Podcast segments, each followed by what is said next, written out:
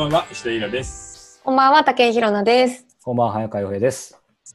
さあ、始まりましたね。ははい。さあ、これね、配信される頃は8月のもう中下旬かと思いますが、うんようやく僕らはね、梅雨明けた。本当ですいや、ね。暑いよね。本当に綺麗に天気予報全部晴れにね。信じられないぐらい暑い。あっという間にセミが鳴き始めて、今日は33度、4度だもんね、東京あやっは。ぱ暑いですね。なんかエアコンつけてムシムシすると。早川さん、長袖ですか？いや長袖と見せかけて、こう、七分丈みたいあな。いつもちゃんとした格好してないから、たまにはシャツにしてみようかなと思ったら、二人が割と、割と。すいません、T シャツでした。あ。いや、もう夏休みだからね。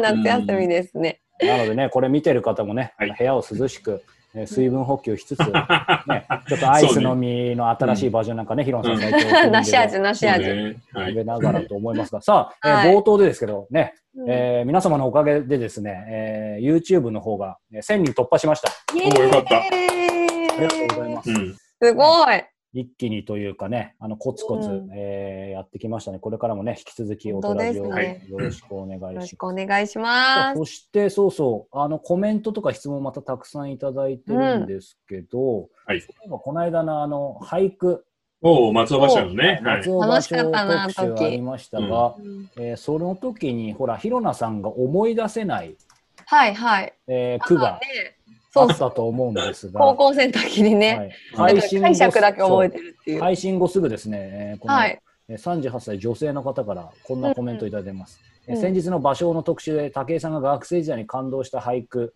えーと言っていましたが短歌です。もしかしてこれじゃないですか？いただいてます。うんうん読みます。はい。えー白鳥は悲しからずや空の青、海の青にも染まず漂う、えー和歌山北水ですかね。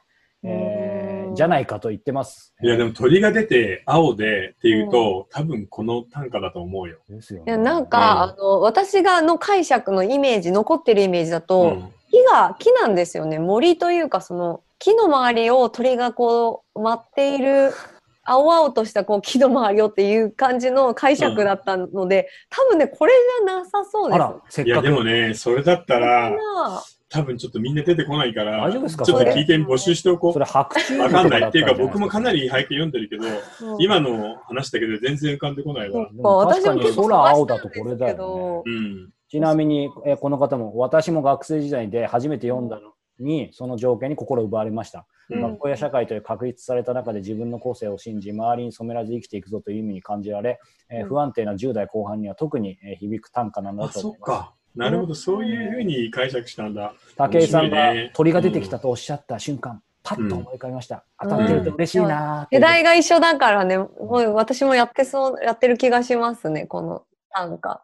なんでしょうね。短歌だったのかなあれ。いや、短歌だったんじゃないの？だってその頃さ、短歌と俳句ってよく分かってなかったでしょ、ほとんど。いやそんなことないですよ。僕分かんなかった。五七五か五七五七七かですよね。そ。こは武井さんが意外とかたかたくなに拒否しますね、さあ、では今週行きましょう。はい、今週行きましょう。はい。今週はイラさん。今週はですね、これね、僕たちの間ではもうすでにあの一般的なんですけど、はい。みんな3体って言われて、ね、このおとらじ聞いてる人はわかるかな？どうでしょう？え三体ってなんかべ意味があるんですか？いや、だから3体って、うんまあ当然ながら、元はこの数学の3体問題っていうのがあるんだよね。あーもうそこから文系の僕にはダメです。そうなんうん。だから、3つの星があってお互いに重力を及ぼし合っていると、だうんうん安定した軌道はなかなか作れないっていう問題があって、はいまあ、実際にはいくつか得意点みたいなのがあるんだけど、あの、ラグランジェポイントっていう、ガンダにも出てきた宇宙ステーションを置く位置とかもそうなんですけど、うんまあでも、えー今僕たちの間で話題になっている3体といえば、全然、そっちですね。うん、こっちですこっちはわかる。さあ皆さん読めますか字が。龍磁金。龍ってこういう字なんだね。はい。龍磁金の3部作の中国 SF 小説。んまあ大作ですね。うん。で、えーなんと、ここ、今指で書かれてましたけど、世界で2700万部売れたという。意味不明ですね、2700い万。や、でもすごいよどういうね。こと？すごすぎる。今のね、トランプの前のオバマ大統領もこれを読んで、ああ、そうみたいですごく面白いと。議会で細々したことをやっているのより、3体こっちの方が全然スケールがでかいと言ってるんですよね。で、ちなみに、その3体の第1部がこれ。3部作の1部がこれですね。3第1。うんで、えーこれが去年の夏に出たんですよ。はいうんうんうんそして今年の夏、僕池袋の純駆動で見つけてしまいました。ズズン。お、色が。おブルーはい、色がブルーになって上下感になった、あ、上下感なんだ。はい、えー3対2暗黒森林、ジョーとゲですね。うん、うん、うん。で、あの、これね、かなり話題になって、みんなも名前だけは聞いてると思うんだけど、実際に読んでる人はそんないないんですよ。なのね結構で、売れてる割には意外と周りいないですね。いやーだって、例えばさ、日本で SF で10万部売れるってもうものすごいことなんだけど、翻訳物の。すごいでもそれでもさ、例えば10万でも20万でもいいけど、1億2700万の中の10万とか20万だからね。うんうん。ああ、そうか、割合でいけば確かにすごいけど、落ち着いて考えたらそんなパーセンテージ高くない、そうそうそう、1000人に1人も読んでないっていうのが実際なのよ。確かに。な。るほど。うんまあ気になるけど、ちょっと手出しづらいっていうのは正直古あには確かに並んでるけということで、うん。今回はですね、あんまり興味がない人は話だけ聞いて全部わかるように話します。で、まあ話を聞いた上では面白そうだと思う人はぜひこの3体の1と2を読んでみてください。うん。ちなみに最終巻の第3部が出るのは来年だそうです。あ、そうなんですか。忘れちゃいそう。これ当然中国ではもう全部出てるんですよね。全部出てます。中国でもアメリカでも全部出てるね日本。だとやっぱりその翻訳に時間かかったり、まあそうだ。ねあの、やっぱりちょっとタイムラグがあるってことなんじゃないかな。これでも2人ともね、読んでもらったんでしょ？読みました。うん、どうだった？SF、うん。結構、あの、イラさん、ここで SF 特集やったじゃないですうんか。はいはいはい。でそれで SF いくつか読んでみて、うん、すごい難しいなと思って。ちょっと結構苦手意識あったんですけど、うん。3体は割と読みやすかったです。読みやすいね。あの、身近に感じました。そのゲームが出てくるところとか、うんうんうんなんかちょっとまあ後で話あると思うんですけど、あの、なんか人が乾いてなんか乾燥人間になっちゃうとか、なんかちょっと発想が子供がこう発想してもおかしくないようなことが結構出てたので、うんあの親近感が湧いて結構私は読みやすかったですね。そうね、そのうん3体のさ、成人っていうのが、うん体を乾燥させてうん。宇宙をあの飛行するっていう設定なんだよね、人工冬眠じゃなくて。で、水分を抜くとペラッペラになっちゃうっていうのがさ、もう中国のあの昔のホラ話みたいで面白かったね。早川さんはどうでした？いやでも確かにさっきのこう日野さんがほら書店で見てもなかなか取りづらいって言ってたのに通ずるのかわかんないんですけど、やっぱりこうなんだろうな偽らざる気持ちを言うとなんかその中国のこう小説とか読んだことがなかったので、うん。まあ、もちろん翻訳本ですけどなんか読みにくそうかなっていう、うんなんか歴史も詳しくないしみたいなイメージがあったんですけど、うん。最初数ページあーなんかちょっとそう文化大学名とか出てきて俺と思ったけど読んでたらさっきの日野さんの話じゃないけどなんかその歴史とか意外と知らなくてもうん。なんかやっぱりそういう描写とかでなんかぐいぐい引き込まれてって結構読みやすかったですそうね。で、結構なんか残酷だからね。あそうですね、うんうん、そこら辺はちょっと読みどころあるよね。そうそうそう、うんうん、ということで、じゃあまず、えー3体の1の方から、えーはい軽くさらってみますか。はいうんはい。はい。えーもうね、本当にこの大人ちでは、えーあれ覚えてますか？世界の悪人ベスト10。ありましたねはい大殺戮。そう、世界で大殺戮をやったベスト10のうちの 第3位以内に入ってたよね、毛沢東は。入ってました、うん1位だか2位だか3位には入ってた毛沢東っていうのがまた本当に困ったおじいさんで、えー1960年代半ば65年ぐらいから自分がちょっと勢いが落ちたもんだから国中に号令をかけるんですよ。うん。要は西洋型の知識とかあるような人は全部ダメだ。えうんー偉いのは労働者なんだって言って学校で生徒たちにお前たちは学校の教師をちゃんと指導しないといけないって言ってあめちゃめちゃなことをやらすんです。で、中国ではこの1960年代半ばに校長先生とか教頭先生、あるいはあの西洋的なことを教えていた西洋の数学、西洋の物理学、社会学、心理学みたいなことを教えた人たちがたくさん殺されるの。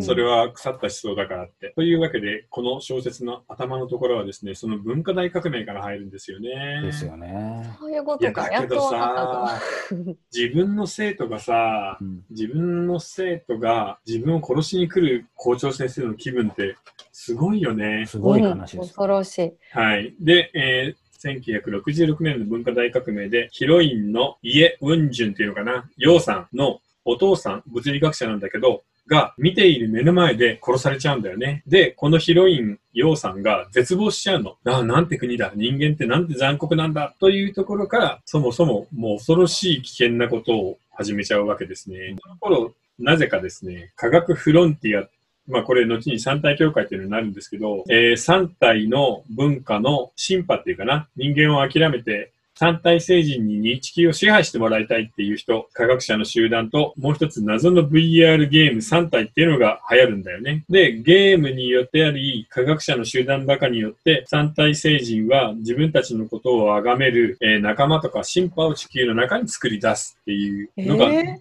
ー？だんだんと進んでいくんです。いきなり、いきなり宇宙人が出てくるってことですか？そうで、この三体星人っていうのがさ、これ、よくわかんなくなかった設定が。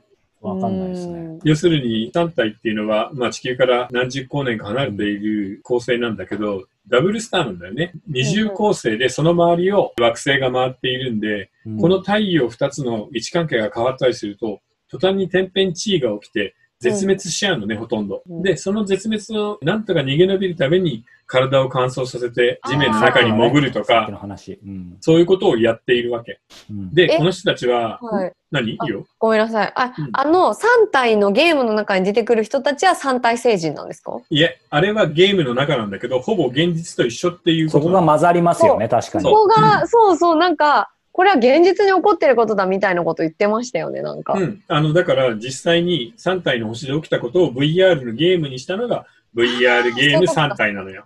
だから何度も何度も絶滅の危機に瀕しているんで、3体星人はもうこんな星嫌だ。どこかに自分たちが移住できるような素晴らしい環境のいい星はないか。ってずーっと探してるんだけど、なかったところに、このイエウンジンさん、うん、この後、お父さんが殺された後自分も天体物理学者みたいになるんだよね。で、政府の秘密の施設にで働くことになってですね、そこで太陽のエネルギーを使った巨大な送信機があるのね。中国の山口ベットかなんかの方に。そこに潜り込んで、楊さんは地球の位置を送っちゃうんですよね。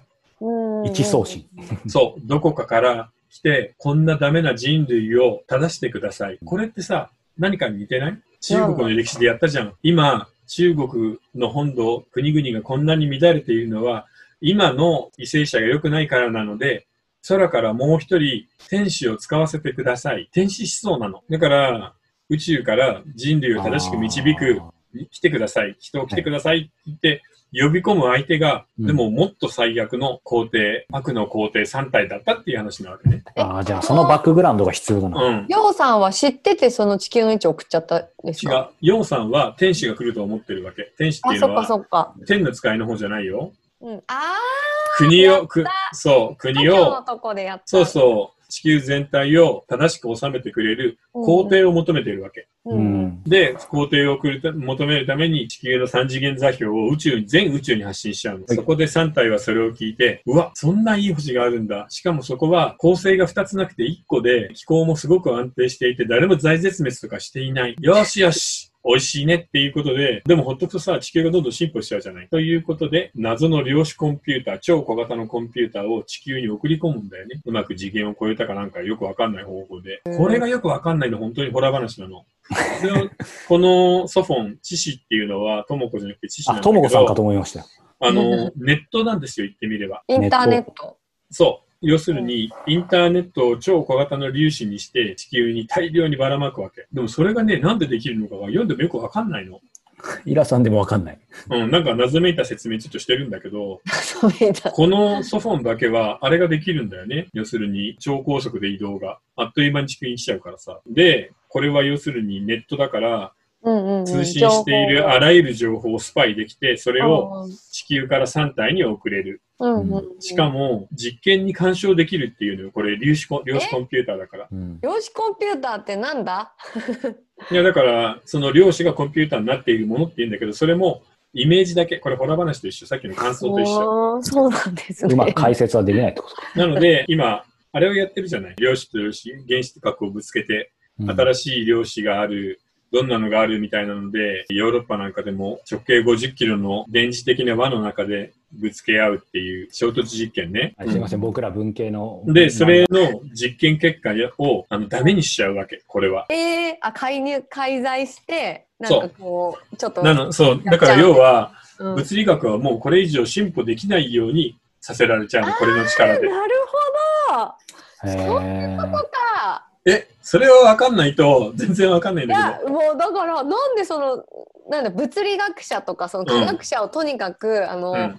真に追いやろうとするじゃないですか、うん。はいはい。で、うん。なんでだろうなってずっと。じゃあこのイラさんの解説、ここでみんな分かった人多いんじゃないですか。分かった分かった。そういうことか。そうようやく読める。るな。400年間あったら、うん。三体児に負けないぐらい人類が進歩しちゃうかもしれないじゃない。うんうんうん。なので、物理学の根本の実験をできないようにさせるっていうのがこれなのよ。うんスパイができた上に、物理学はもう進歩しない、これによって。なので地球はいつも見張られてる上、これ以上三体政治に対抗する手段を作れなくなるっていう。うんまあ、要は、3体の1っていうのは、それが分かればいいんです。ももうですね。なので今、ところがあの、こ、れ1を読まないで、なんか2の方が面白そうだから 2, 2 だけ読みたいっていう人は今の話を覚えていてください。あの、中国で絶望した女性の科学者が地球の新しい皇帝を呼び寄せるためにうん宇宙に地球の位置を送信した。それを地獄のような星に住んでいる三体星人っていうのが傍受して大艦隊を送り込んで400年後征服しに来る。で、地球の人類がその400年間に大進歩しないように、知識っていう量子コンピューターを送りつけて、スパイ活動をした上、実験を全部ダメにしてしまう。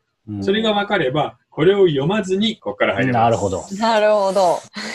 飛び級できこれままさにいい感じにイラさんまとめてもらいましたけどね、あの、もちろん詳しくはね、あの、この後の完全版でご覧あのいただいて、僕らも詳しく聞いていきたいと思いますけど、最後にその一つ、なんだろう、やっぱり、まあ、イラさん個人的にでもいいですし、うん。なぜこれほどまでに、ちょっともう確信っちゃ確信ですけど、こんな今世界でヒットしてるんですかね。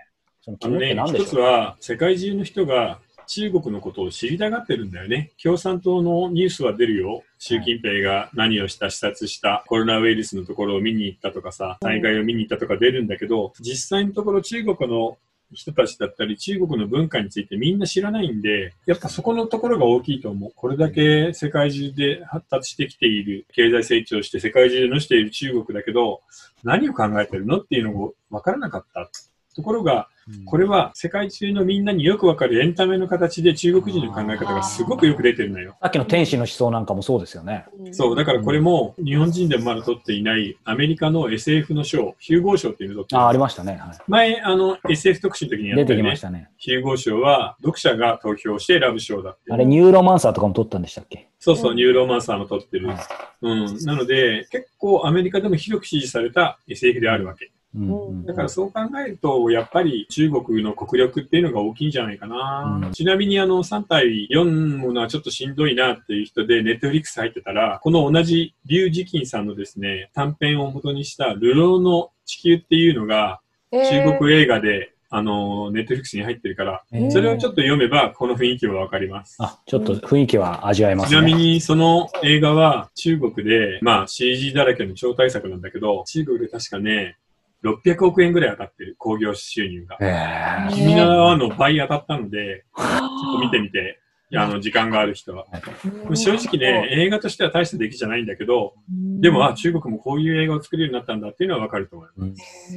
はいぜひね、それ見た上でね、そうですね。3体続きの方はじゃあ、引き続はいきこの、えーニコ動の方で、こちら下に URL ありますのはで、い後編の2冊に関してはちゃんとネタバレありで、すべて語ってしまうので、はい。もうこれに3冊読むのしんどいなっていう人は、えーニコ動の方で聞いてください。はい。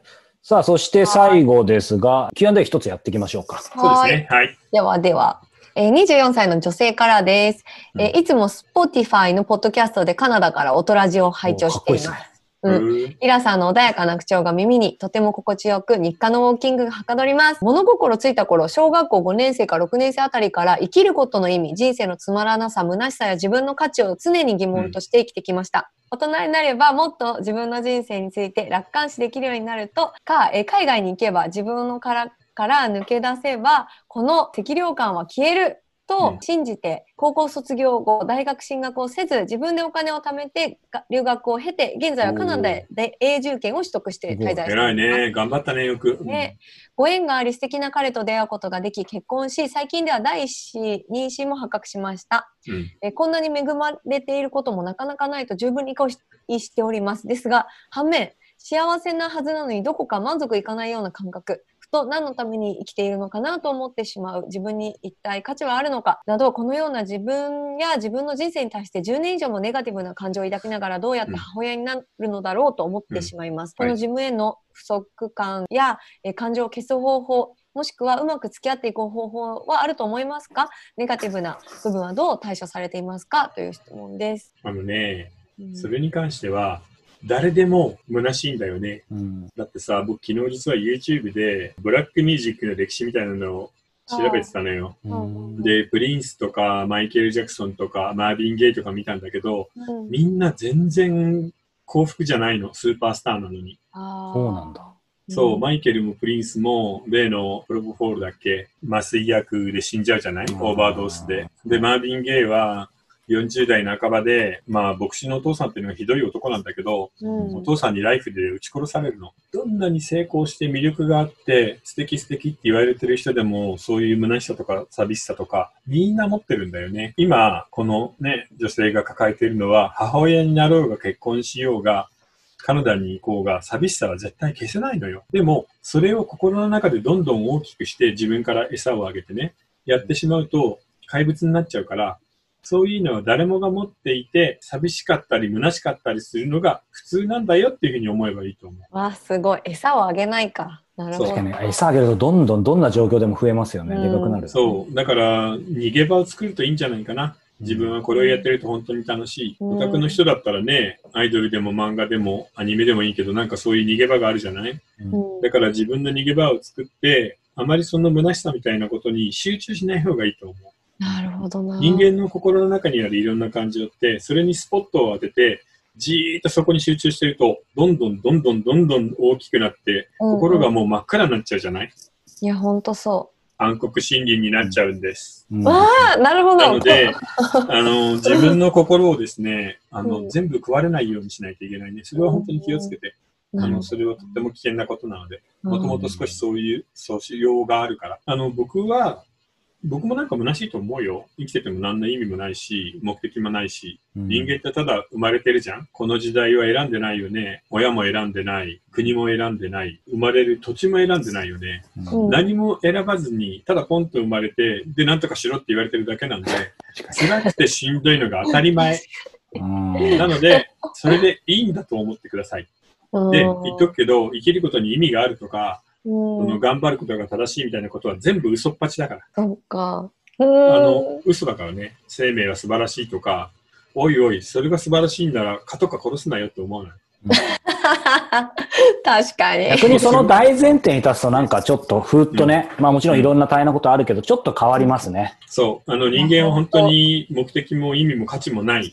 なので、で、勝手に作ればいいし、勝手にないと思ってもいいので、好きにしていいから、ともかく自分の中にあるネガティブな感情ばっかり育てないようにしてくれればいいです。いや、でも本当になんか何もない自分をこう、うんなんていうの、本当餌をやるじゃないですけど、なんか責めちゃうというか、うんなんかそんな自分をこう受け入れられないってやっぱどうしても思っちゃいますけど、うん。そんなことなんか思う必要もそもそもないということになります。だってさ、あの、最低の人間って山のようにいるじゃない。毛沢東でもヒットラーでもいいし、うん、あるいは本当に人を殺すような人もたくさんいるわけじゃん。うんまあ、1年間にね、何千人かは。そういうので考えたら普通に暮らしてさ、うん辛いな、しんどいなって言いながらなんとか頑張っているんだったらもうそれで十分なんだよ、人間なんて。でもさ、イラさん質問です。うんはい人ってその自分の正しさっていうかその正しさを押し付けたりとか、人を説教するじゃないですか。うんうんうん。あれは何なんなんでなんですか？だいやそれは要はさ、あの、人間って社会的な生き物なので、説教をすることで2つ効果があるのよ。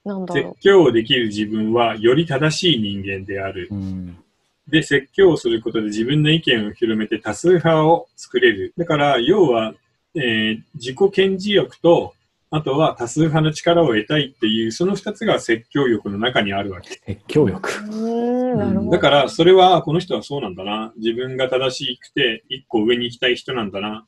あるいは自分の意見を増やして、数で社会に影響を与えたい人なんだなって思えばいいんじゃない？まあ、どっちにしろ説教するやつって大したことがないので、ああ、小物だなって思えばいい。うんなるほど。じゃあまあね、さっきの話なんですけど、著名な人でもみんないろんなそのさっきの赤量感あるし、なんか僕からすると、ちょっと、あの、ステレオタイプで恐縮ですけど、この方がね、もうカナダから、あの、うんトラジ拝聴してますけども、かうら、羨ましくて、本当でなってますね。つまり環境とかみんな関係なくみんなある。関係ないね、あるんですね。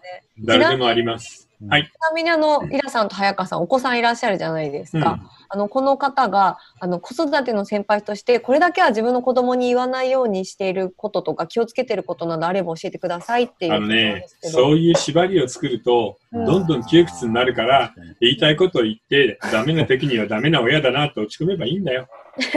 みんな、褒めて育てるとかさ、子供はこういう風にすると立派になるとかいるでしょ？うんうん。もう最近さ、日経のあのお悩み相談でも書いたんだけど、親であることを、まあ本やったけどさ、めちゃめちゃあるじゃない。ううんちの子供は全員医学部ですとかあさね。弁護士になりましたとか、もうクソみたいなああいう子育ても、うん。うんあんなものをもう全部ゴミだから、一切天才に育てる。ろとかね。うんお前のどこが天才なんだってやつがそんな本書いてるから、お前の親は失敗したなって話だよね。うんうんうんなるほど。あ、じゃあもう、なんでしょう。こういう自分になろうとか、その、うんこの人に、この人にとって、ああいう自分になろうとかっていう理想を作るんじゃなくて、もう自分は自分のまま親になればいいし、自分であればいいということなんですかね。だってそれ以外できないからね。まあそうなんでまあ、す。しようとするとさっきの説教する人と一緒になりますよね。まあ確かにそういうことになります。いや、もちろんガチガチに固めることはできるよ。うん。でもそれはなかなか難しいよね。うん。要するに芸能とか、まあ音楽とか役者とかスポーツ、子供はスーパースターで有名になってるけど、実は親子関係がめちゃくちゃで、ひどいっていうパターンあるじゃない。最近ね、自殺して亡くなった役者さんも、あーお母さんとのトラブル抱えてたでしょ、ああいうことが本当にザラにあるので、うん僕はあんまり子供を立派に育てようとか、自分の考えの型にはめて、ね、切り刻んだりしない方がいいなとは思いますよ。うん、なるほどな。なので、やめた方がいい。これを言っちゃいけないみたいなことを作るのが弱いよね。うんしんどいよ。うんそうか、そうかそう。ですね。いや、勉強になります。はいありがとうございます。ね、質問でした。ありがありがとうございま。す。はい、ありがとうございました。さあ、ということで、えーこの3体の、えーこれは1巻ですか、2巻、えーもろもろ詳しくは、えーこの後後半でお届けしたいと思います。それではまた、後はいほど。、さよなら。